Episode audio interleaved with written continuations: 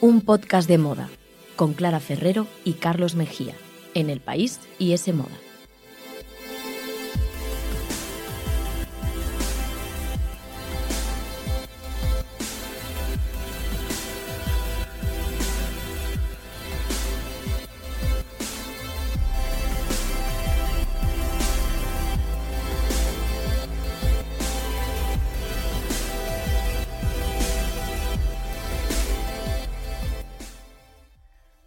Tal? Bienvenidos a un podcast de moda. El podcast que escuchas mientras haces cosas importantes o no, que tú sabrás que aquí te queremos igual.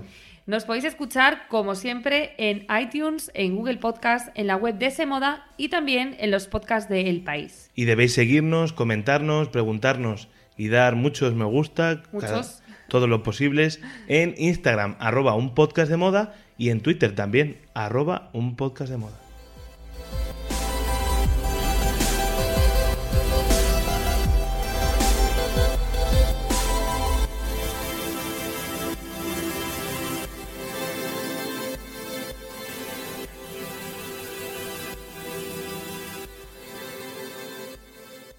Hoy venimos con un programa que a mí por lo menos me apetece mucho, yo creo que a ti también. A mí muchísimo. ya Hoy ve- toca monográfico, que además siempre tiene muy buena acogida entre los oyentes. Sí. Y cogiendo el relevo de Madonna o de Freddie Mercury, que funcionaron muy bien, ahora le toca el turno a otro grande, no menos grande que, que los dos que acabo de comentar, como el inimitable Elton John, aprovechando para analizar también su influencia en el mundo de la moda.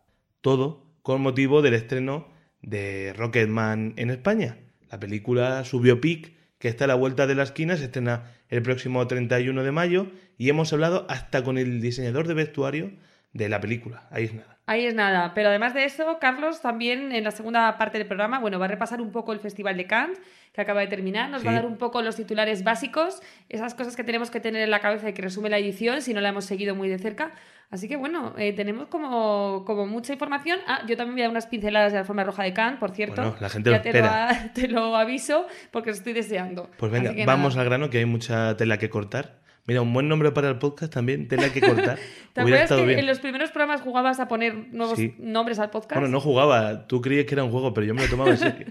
Bueno, bueno, este lo apuntamos por si acaso. Así que venga, vamos a empezar con todo lo relacionado con Rocketman, que yo tengo que decir que ya me he adelantado un poco, ya la he visto y bueno, os Pues daré mis impresiones. Tú es que siempre eres, eres un prescriptor, llevas por delante de la masa, Tiembla ¿no? bollero, que aquí viene Carlos. Bueno, ¿y qué te ha parecido? Bueno, ahora te lo digo, no te adelantes, Vale, que si vale, no la vale. gente, claro, lo cuento y ya desconectan. Vamos Venga. a, a cebar un poco esto. Mira, Vale. así.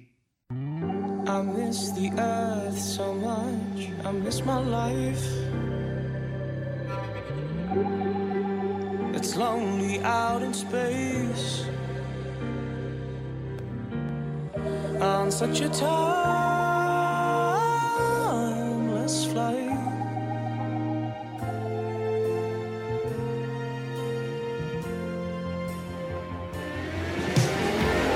And I think it's gonna be a long, long time till touchdown brings me round again to find I'm not the man they think I am at home. Oh. Ahí está, el, el subidón de Rocketman, que da nombre suena bien, a, suena, a suena la, bastante bien. a la biografía de Elton John, que protagoniza y que canta, lo estamos Sí. escuchando, Taron Egerton, un actor conocido por filmes como los de la saga Kingsman o la última de Robin Hood, que no era demasiado buena. Vaya por Dios.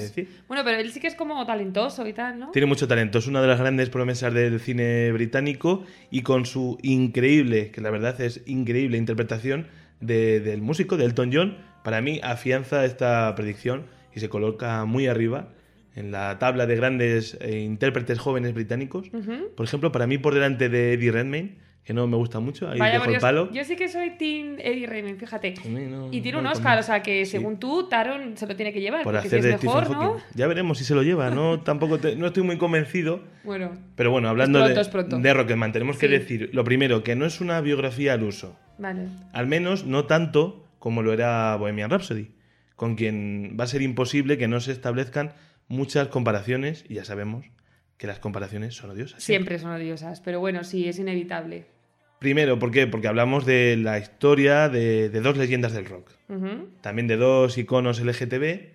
También porque han sido estrenadas en un espacio de tiempo muy corto. Sí, sí, sí. Y por último, porque incluso coinciden en sus equipos técnicos, pues nombres claves de, de la producción, coinciden responsables. El director, ¿no? Entre ellos. Eso es, Dexter Fletcher, el director de, de Rocketman, fue el que terminó el rodaje de Bohemian Rhapsody. Yo creo que ya lo hemos comentado alguna vez, Sí. pero bueno, lo repetimos. Brian Singer, que era el director de, de Bohemian Rhapsody, tuvo unas acusaciones eh, bueno, pues, de acoso sexual a menores y también hubo todo, sí. mucha polémica porque creo que su comportamiento en el rodaje era eh, malísimo, que no acudía a la mitad de los días, algo que un director por lo menos debería intentar hacer, ¿no? Pues es que bueno. veces yo creo que pasa más de lo que debería, pero bueno, sí, y, sí. y lo despidieron y llamaron para terminar las últimas escenas a Fletcher, que estaba ya en plena producción de Rocketman. O sea, que se ha juntado todo. Sí, aún así, el crédito de dirección se lo llevó Singer y como fue un taquillazo increíble, que ahora comentaremos, se ha llevado una pasta, no sé si eran 30 o 40 millones. O Eso sea, por no hacer bien tu trabajo. No aparece Y por ser un supuesto delincuente. Eso es, está acusado de acoso sexual, pero ahora está ganando un pastizal fenomenal. Hollywood, bueno. en Y fin. otro nombre importante que coincide es el de Julian Day, Justo. El, el diseñador de vestuario de ambos filmes y con quien nuestra Clara Ferrero, nuestra periodista, ha tenido la oportunidad de hablar. No, sí, además es maravilloso porque es como un poco ahora mismo el tío que en Hollywood está resucitando el estilo de las grandes, eh, bueno, de las grandes leyendas del rock, ¿no? De la música británica, además. Él también me decía en la entrevista, no voy a adelantar mucho más, pero sí que decía que para él, después de, de Freddie Mercury, del Elton John, como que la tercera estrella era David Bowie. No Así que más quién porque sabe, se lo va a contar no, pero sí, sí, pero quién sabe si algún día lo, lo vestirá Pues en la seguro, gran pantalla. también. vamos, eh, ya, ya tiene que llegar. Y yo ya propongo el nombre de Starman, que es como seguramente Hombre, pues se sí, llame claro, la película totalmente. de David Bowie. Sí, sí. Hay que decir, eh, sobre Elton John de nuevo, volvemos a Rocketman. Sí. La producción de esta biografía no ha sido nada sencilla. Nunca lo suelen ser, ningún rodaje suele ser sencillo, ni ninguna producción, pero esta tampoco. Desde que el cantante dio su ok, han pasado muchos años hasta conseguir hacerse realidad. ¿Pero qué ha pasado? ¿Por qué? Pues mira, por ejemplo, han pasado, el, el primer director iba a ser David LaChapelle, un do- director y también fotógrafo muy Sí, conocido. y muy vinculado también muy vinculado con la el- moda y... Eso es, con el mundo de la moda. Este hombre tiene un podcast más adelante, David LaChapelle, que tiene también una vida increíble. Y, por ejemplo, a Elton John mm, se lo rifaron primero eh, el, el papel, el rol de Elton John, artistas como Justin Timberlake o Tom Hardy. Tengo que decir que me gusta Taron y ¿Qué todo, pero, pero que Justin Timberlake me hubiera gustado verlo ese papel. Madre mía. ¿No? ¿Tú Y? Tom Hardy, con lo, lo oscuro que es a veces, hubiera quedado algo con lo intenso. no sé. No, Sí, yo sí. creo que Taron Egerton, ya verás la película, está, está muy bien. Vale, vale. Decía el, el mismo Elton John en una carta que firma él mismo en, en el periódico The Guardian que muchos estudios se interesaron por producir la película, pero todos le obligaban a pasar de puntillas por su adicción a, a las drogas y su adicción al sexo para poder eh, pues vender la película en la categoría, ya sabes, de no recomendada a menores de 13 años. Ujú. O Es sea, decir, querían venderla a todos los públicos. Claro, poder a- no- a- ampliar el espectro de público y ganar más, más dinero en taquilla. Claro, es verdad que, por ejemplo, voy en Rhapsody, yo sé que conozco amigas y tal, que sus niños, sus hijos, Sí. sus sobrinos han ido a verla y ha tenido Claro. mucho éxito también entre un público más joven. Esta me imagino que no va a vida ser de así. Freddie Mercury no fue bastante más controvertida de lo que vemos. Claro. Pero bueno, a mi hijo, ¿eh? me parece que es guay que el propio Elton John en vida quiera demostrar, quiera mostrar todo eso al público. ¿no? Elton John se negó y porque él dice que él no ha vivido una vida recomendada para menores de, de 18 Sí. y que todo el mundo también lo sabe. Hay que decir que Elton John es productor de la película y que su actual marido, David Furnish, estaba como muy presente en el rodaje. Vale, o sea que vamos a ver algo mm, relativamente verídico, ¿no?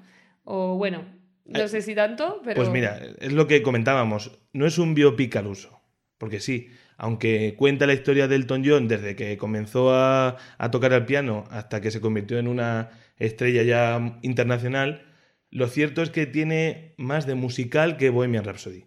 Quiero decir, las canciones tienen pues una función narrativa en la película más allá de la de aparecer y acompañar como una banda sonora, más allá de que ahora están grabando tal canción, ahora se inventan las letras de la otra. Las canciones, las Cuentan- tienen que ver coreografías con la historia. tienen que ver con la historia, eso es. Es una especie de eh, fantasía musical. Y dice Elton John que, bueno, dijo una declaración que a mí me gustó mucho, que era algo así como, no todo es verdadero, en la película, pero es la verdad. Yo creo que con esa frase te haces una idea de lo que vas a ver. Más o menos sí que me- nos hacemos una idea, pero ya que tú la has visto y sin hacer ningún spoiler, sí que mm, confírmame si estoy lo cierto o no, pero tengo entendido que, bueno, que sí, vamos a ver esa parte más sórdida de la que ya hablabas tú, con sus adicciones y sus cosas, pero también eh, creo que se habla o se profundiza bastante en la relación que tuvo con su manager, una relación muy tóxica, con John Reed, que es interpretado por el actor Richard Madden, De Juego de Tronos. Eso Rob es. Stark. Y que además es muy curioso porque John Reed también aparece en la peli de Bohemian Rhapsody. Claro, Otra eh, fue también manager de, de Queen. Sí, sí, Y o acabó sea- también regular con, con Freddie Mercury. O sea, un manager tóxico, ¿no? De los haya, creo. sí, y que tiene una gran fortuna, por cierto. Joder, no Pues sí, qué. no voy a hacer spoilers, por ahí van los tiros.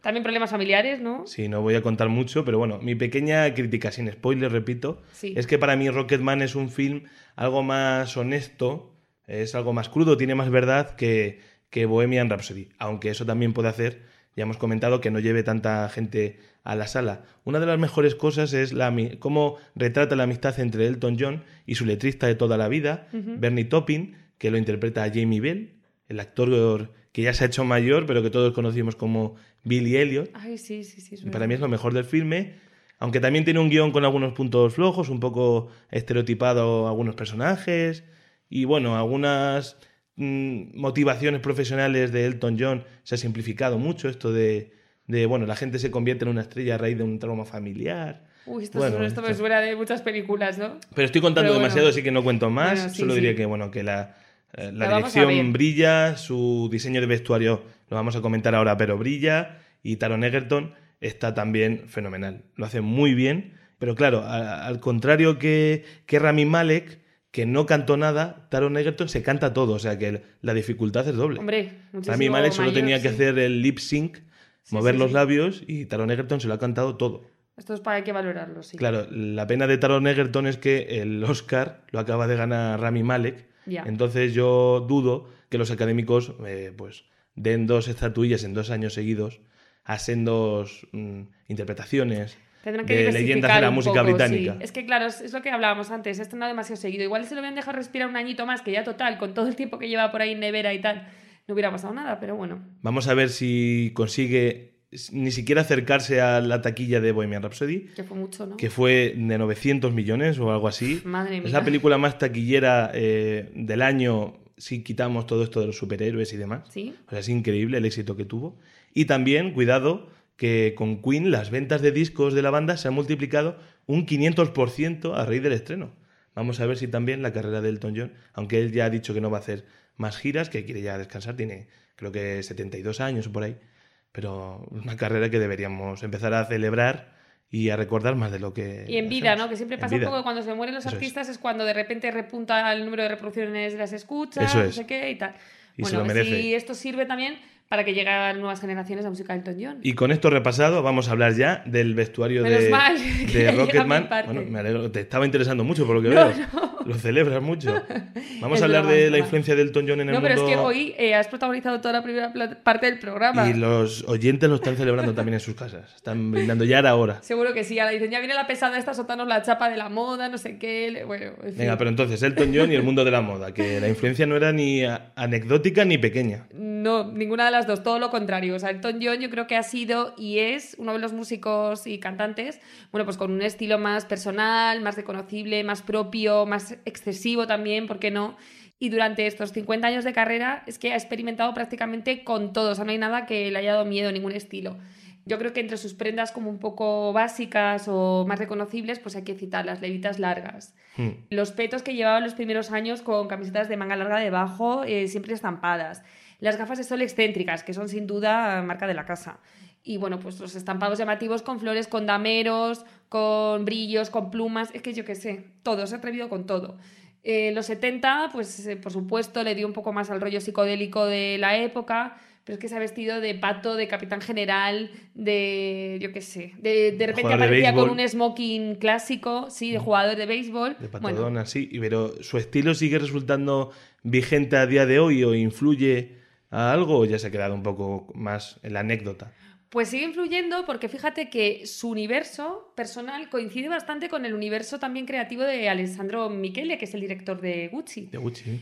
Y de hecho, eh, bueno, pues en Gucci, en la colección Primavera-Verano 2018, eh, Alessandro decidió como rendirle homenaje, sacó bastantes prendas como inspiradas en el estilo de, de Elton John e incluso ha hecho el vestuario de su gira. O sea, que están como muy vinculados últimamente Elton John y Gucci.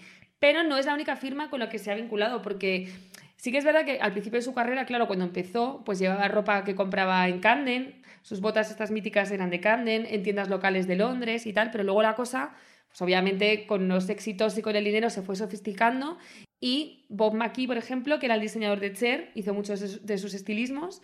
De hecho, él fue a hablar con él y a pedirle pues que creara un poco ese estilo tan loco de Cher, pero para él.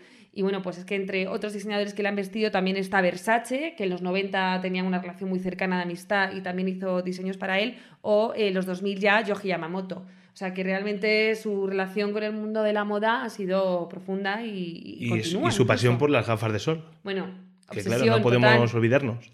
De hecho, bueno, uno de los trabajos más difíciles de Julian Day, que es como decíamos el figurinista de Rocketman, pues ha sido eh, no solo reproducir algunos originales, sino también crear desde cero, porque ha imaginado nuevos estilismos inspirados en, en los que llevaba y demás.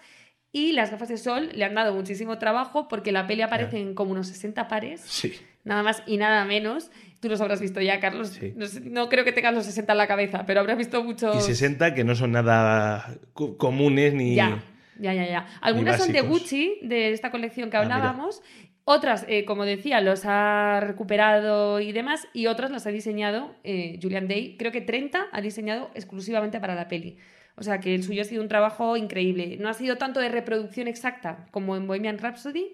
Aquí ha tenido un poquito más de libertad creativa, pero precisamente por eso pues también es más complicado quizá. Pues tú has mm, conseguido hablar con él, ya lo hemos comentado, y Sí. has publicado un artículo sobre el diseño de vestuario de Rocketman, que está en la web de S Moda, ya podéis teclearlo y buscarlo porque es muy interesante. Mm. Y nosotros ahora vamos a recuperar solo, nada, dos cortes de tu entrevista en este podcast. Venga, vamos con ello. el primero, escucharlo. pues, es la respuesta a tu pregunta sobre las diferencias entre el estilo de la, entre las figuras de Elton John y de Freddie Mercury. Venga.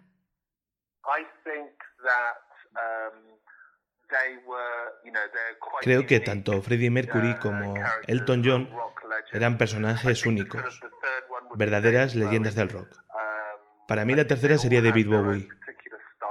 Todos ellos tienen su propio estilo particular. um,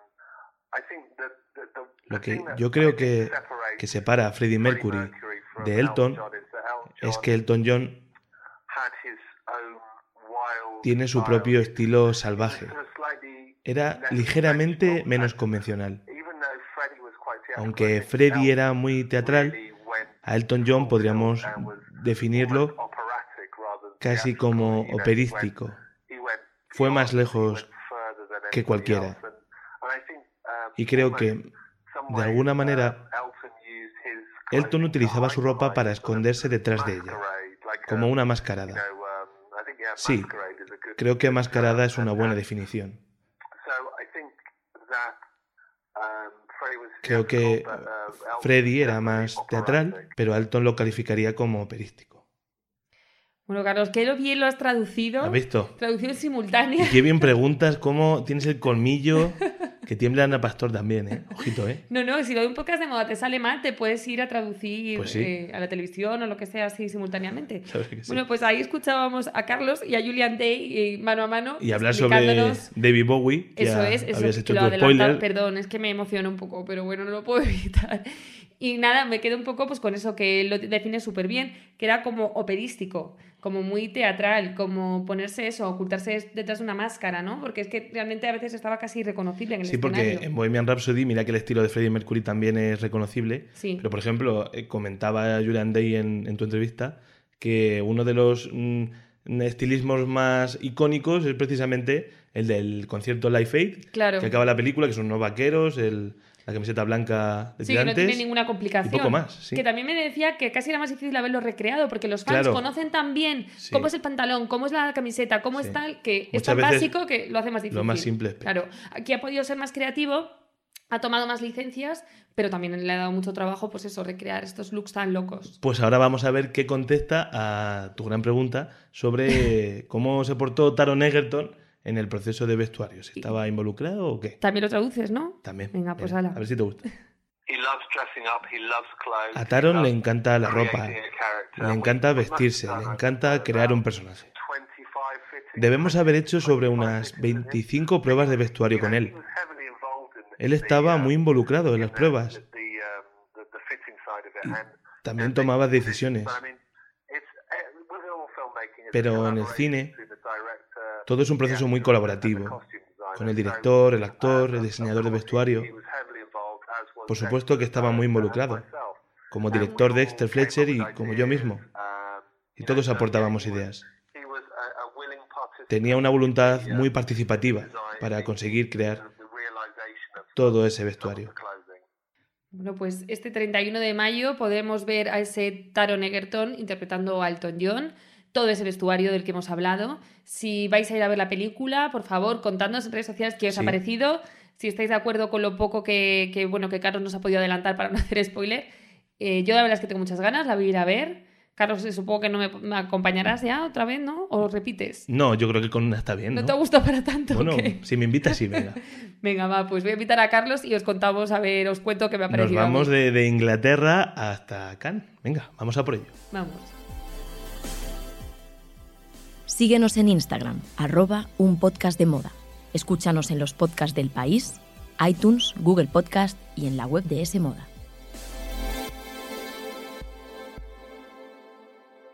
Se nos acaba la canción justo cuando vamos a empezar ya la segunda parte de este programa y vamos a hablar del Festival de Cannes. Sí, porque no hemos casi repasado nada. Bueno, hemos colgado cosas en Instagram, pero oye, que esto merece un poquito más de, de análisis. Entonces, Carlos, no sé, ¿qué te ha parecido esta 72 edición? Me parece que era, ¿no? Pues mira, sí, la 72 edición. Yo he recogido unos cuantos titulares, si Vale. te parece, cinco titulares en concreto, para resumir muy brevemente eh, para mí la- que- cuáles son las grandes noticias que nos deja la Croisette este Genial. año. Y empezamos, por supuesto, por la gran triunfadora, la Palma de Oro, que este año se le ha llevado la película Parasite, Parásito, del director Bong Joon-ho. Vale. Una película coreana que narra una historia entre dos familias, una de clase alta y otra de clase baja, cuyos hijos se hacen amigos. Esta película es la confirmación del estrellato y esta palma de oro del estrellato de este director, que aunque tú has hecho como un vale un poco Es que- sarcástico, porque claro, te he dicho una película Mm, no, coreana. Claro, es que tengo que reconocer que eh, estos días sí que he escuchado el nombre de este director a raíz de que haya ganado este premio en Cannes, pero yo sinceramente mm, no me suena de Pues nada. mira, su última película es eh, Okja, que está en Ah, Netflix. pues, pues la he visto, lo que pasa es que no lo Claro. ubicaba el director. Y también ha hecho películas como The Host, como Snowpiercer, que se llamaba aquí, Vale. se llamó Rompenieves. Estas dos no las he visto, la verdad, pero... Bueno, puede ser que a muchos oyentes les suene el nombre de, eh, de Bong Joon-ho como demasiado exótico, esto de lo típico de los festivales que dan premios Sí. a, a cosas raras o, o a un director coreano, pero de verdad, eh, sus filmes son muy interesantes, merecen la pena y que a nadie le dé ni miedo ni, ni pereza darle una oportunidad. Oja, a mí me gustó mucho, eh, aún sin saber que era de él, ahora ya mira ya tal. Y hombre, que si está en Netflix, digo yo que tampoco será así como Sí, tan con- raro como nos Con pueda Tilda Swinton, parecer, esa ¿no? fue su película más americana, con Tilda Swinton, con Jake Gyllenhaal. Sí, que está además Tilda estupenda como siempre, que yo soy muy fan. Pues sí. Otro que ha triunfado en Cannes, eh, bueno, Antonio Banderas. Tenemos que hablar de nuestro compatriota malagueño, Pues sí. que aunque ha sido una- un premio algo agridulce para Pedro Almodóvar, que partía como gran favorito para llevarse por fin la Palma de Oro por, por Dolor y Gloria, al final no ha conseguido triunfar del todo en Cannes, Bueno. pero al menos eh, su actor, el que le da vida, eh, se lleva el premio al mejor actor del festival y que vuelve a proyectarle este premio internacionalmente tras, en mi opinión, demasiado tiempo eh, pasando desapercibido en proyectos un poco de serie B. Hombre, es que entre el zorro, entre... Yo es que tengo que decir que no soy muy fan de Antonio Banderas, pero igual que te digo una cosa, te digo la otra. Creo que en Dolor y Gloria está muy bien. Eh, podría haber caído quizá en una interpretación como un poco más mm, estereotipa- estereotipada, sí, o paródica de Pedro Almodóvar, y sin embargo yo lo veo como contenido, fino, sí. pero tiene unos gestos, Mm. una serie de maneras que recuerdan sin duda al director, así que a mí me gusta y me parece que sí que se merece este premio. Pues no te extrañe que lo veamos nominado a Globos de Oro Ojalá. o a Oscar en los próximos meses. Y ojo, que tiene pendiente de estreno The Laundromat, la lavandería, de Stephen Soderbergh, que trata sobre el descubrimiento de los papeles de Panamá por unos periodistas y con Meryl Streep, comparte pantalla con Meryl Streep y Gary Bueno. Oldman. Ojito con la Reparto, reparto increíble, sí. Otro gran reparto es el que protagonizó para mí y para todos el gran momento de la Fórmula Roja de Cannes, que fue el glamour en su máxima exponencia. Érase una vez en Hollywood, Quentin Tarantino, ahí paseando por la Croisette eh, con Margot Robbie, con Leonardo DiCaprio, con Brad Pitt y, y que apuró hasta el límite la finalización del montaje del filme que, que narra, bueno, pues eh, se sitúa en Los Ángeles en la época en la que empezaron los asesinatos de esta familia secta de Charles Manson y, bueno, el asesinato de, de la actriz Sharon Tate. Yo he oído súper buenas críticas ya de la peli. Bueno, es que es sin duda una de las películas más esperadas, yo diría, de los últimos años. Como dices, fue el momentazo de Cannes con esas imágenes Mm. de Tarantino ahí posando, intentando hacerse chulito al lado de Brad y de Leo DiCaprio, que era como. A Tarantino mía. mola más que Leonardo y Brad Pitt Sí, juntos. Sí, no lo Mm, discuto. También te lo digo yo. No lo discuto. Hombre, Pero claro, eh, me vas a perdonar, pero No, son no, muy guapos perdono. Leonardo DiCaprio y Brad Pitt. Y él estaba intentando hacerse ahí como un poco el seductor en la alfombra roja. Es un grande. Me pareció guay. O sea, es un trío increíble. Y solo por ver ese reparto junto, yo creo que la peli tiene que merecer la pena. pues sí, a la prensa en general le ha gustado, menos al enorme Carlos Bollero, que él va Vaya por Dios, vaya y por Dios. así lo queremos, que vaya contra corriente, si no, no tendría gracia. Total. Y bueno, aunque tardará en llegar la película, se va a estrenar bien entrado el verano.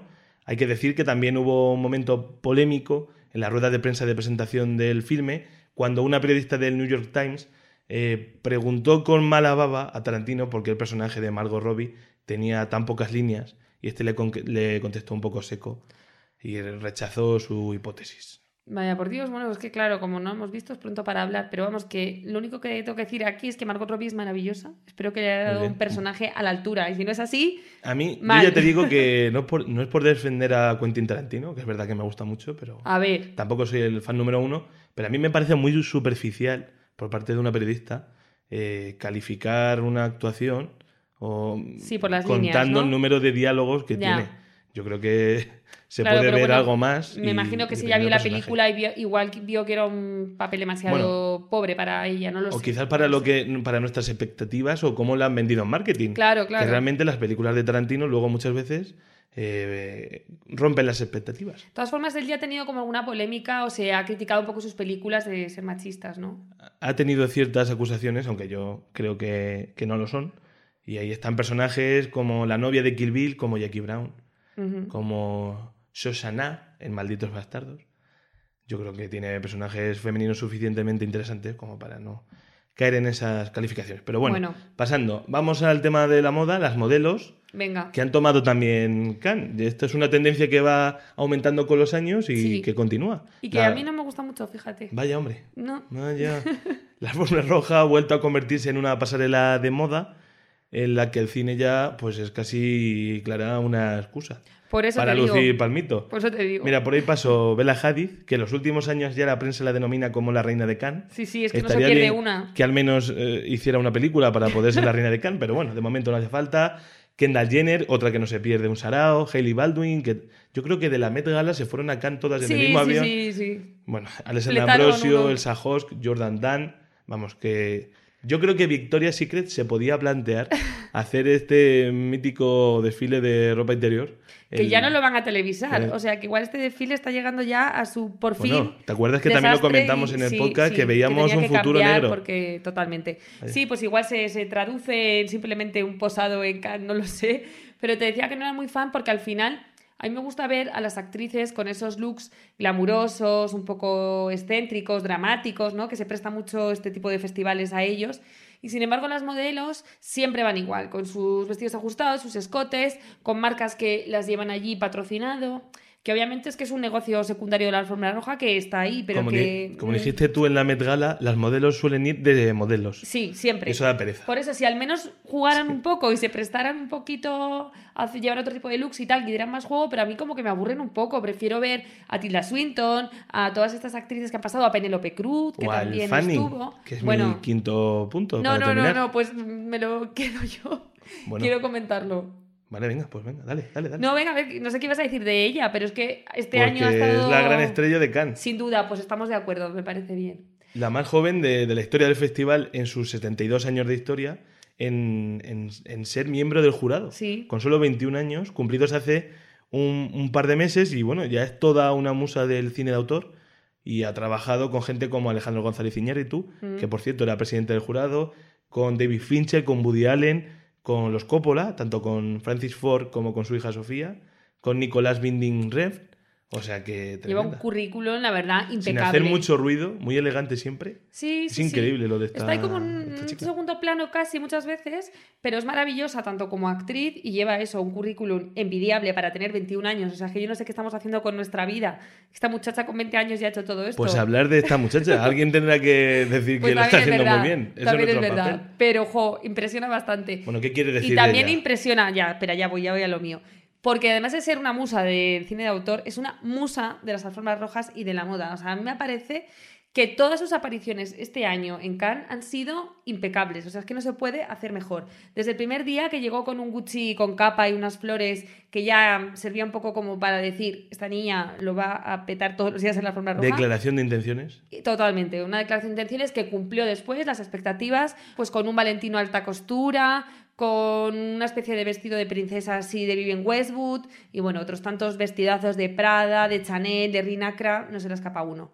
Aunque yo tengo que decir que tengo un favorito, que es el Dior, esa mm, silueta New Look que Christian Dior popularizó, creó en el año 1947 y que ya ahora le ha dado una segunda vida en pleno 2019 con su Pamela, con su cinturilla ajustada de avispa, maravillosa. Y que además los oyentes estarán de acuerdo conmigo porque hicimos una encuesta en Instagram para ver cuál era el look favorito del Fanning y ha ganado. Hay que tener cuidado Dior. con estas cinturillas apretadas de avispa, porque eh, es verdad que el Fanning estaba impresionante en cada aparición, pero uno de sus estilismos le jugó una mala pasada, ¿no? Leí Sí. que, que se había desmayado durante una cena porque le apretaba demasiado. Sí, sí, pero fíjate, no fue con el Dior, fue con el que llevó el día anterior, Sí. con un Prada, eh, que al parecer sí estaba cenando, eh, tenía la regla, por lo que decían en redes sociales también, Joder, y bueno, se debió de juntar un poco todo. Sí. Sí, se debió de apretar mucho y bueno, encima al estar, pues eso, eh, eh, con la Bueno, menstruación y demás, eh, estás un poquito más Y es baja, que más formar mareada. parte del jurado significa todos los, todos los días Eso es. ver muchas películas y atender muchos eventos y ir a muchas alfombras rojas. Totalmente. Así que sí, al parecer se desmayó. Luego ella en redes sociales enseguida dijo que estaba todo ok, que se encontraba bien. Y bueno, su estilista, eh, que es Samantha Macmillan, y que ella es la responsable de todos estos lucazos, pues estuvo ahí fina porque al día siguiente le puso este, de Dior- este look de Dior que es verdad que tenía la cintura un poco marcada, pero bueno, era un poco más amplio, con la falda de vuelo, la blusa un poquito más ancha, y yo creo que supo un poco responder también a, a no volverle a poner un vestido tan ajustado, vaya. Pues viva el Fanning y viva Cannes.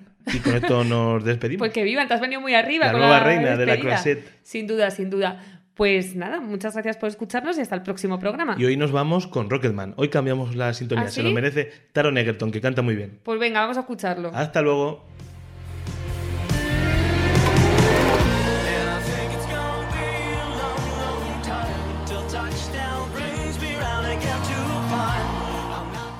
S Moda, el tercer sábado de cada mes gratis con el país.